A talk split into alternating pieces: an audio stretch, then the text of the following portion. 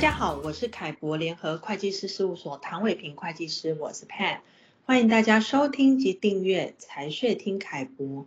大陆这一波限电措施呢，是这几天的新闻焦点哦。例如在台商投资重镇的昆山市呢，政府就发通知，直接要求当地企业从九月二十六日到九月三十日要全面停产。那这在业界投下了震撼弹哦。那多家台湾的上市柜公司也紧急发出重大讯息啊，来说明这个限电停工呢，有没有造成任何的影响。那研究机构呢也纷纷表示啊，这次江苏、浙江、广东的限电措施呢，可能会进一步冲击供应链啊。那呼吁大家要谨慎以对。那到底这一波限电背后主要的原因是什么？那台商未来又应该要如何应应啊？今天我们就请凯博联合会计师事务所张耀仁总监来跟大家做个说明。Nelson 你好，Hello Pen 你好，各位听众大家好。呃，Nelson 这几天大陆各地的限电措施哦，确实让企业是有点措手不及啊。那这个背后有什么特殊的原因吗？嗯，好的。首先我们可以注意到。大陆国家发改委在九月十六号发布了完善能源消费强度和总量双控制度方案，重申能耗双控的政策方向。那随之而来的就是呃近几天各地方政府的限电停产命令。呃，事实上呢，今年八月的时候，发改委公布的二零二一年上半年能耗双控晴雨表当中，呃，在能耗强度降低方面就已经点名了。呃，青海、宁夏、广西、广东、福建、新疆、云南、陕西、江苏这九个省份，上半年的能耗强度不降反升，列入一级预警。那这九省呢，今年必须暂停高耗能、高污染，也就是我们说的两高的项目的节能审查。意思就是，只要在两高范围内的产业呢，今年想要新建或是扩建，是一律不准的，除非你是国家规划的重大项目。哦，那请问你是怎么看待哦这次限电的影响呢？呃，我想在大陆的“十四五”的规划当中呢，也明确的是将今年的能耗强度的目标呢定为要降低百分之三。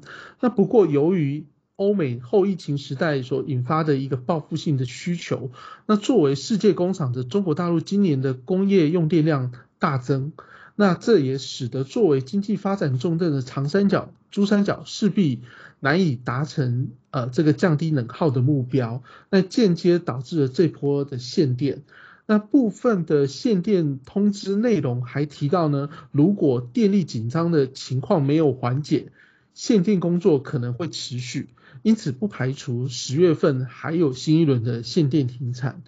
那传统上为了应对这个欧美的圣诞节商品需求。九月、十月份本来就是出口企业的一个生产的旺季，那如果这次限电的天数或是呃地区范围再进一步的增加，那供应链受创，我想是难以避免的。那就是建议大家要尽早去调配这个大陆以外的工厂产能来做因应。哦，了解。那经过这次的限电的事件哦，你对台商企业日后的布局有什么样的建议呢？嗯，事实上呢，呃，能耗双控的这个相关的政策呢，已经执行了六年。那发改委呢，也是定期在发布这个呃能耗双控目标完成晴雨表。那此次的限电呢，呃，并不是一个突然的政策收紧。长远来看呢，呃，大陆已经定调要逐步的清退高耗能、高污染的行业。那所以台商企业必须尽早的来应应，比如说要调整产业的结构。淘汰落后的产能，那技术升级来提升这个资源的利用率等等。那还有大陆主管机关也在着手调整部分行业及产品的出口退税政策。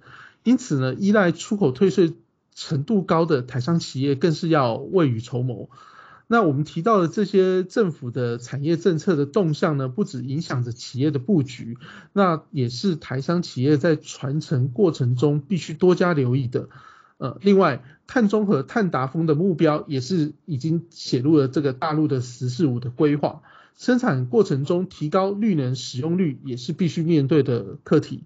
未来高耗能、低附加价值、不符合环保节能要求的行业，将会陆续的移出中国大陆。所以，是否将生产基地啊转进东南亚等其他国家，也是台商企业在传承时必须思考的一个方向。而且。那针对这个议题，在凯博联合会计师事务所网站上面的凯博观点有更详细的说明。有任何问题，也欢迎大家直接洽询凯博联合会计师事务所。谢谢大家今天的收听。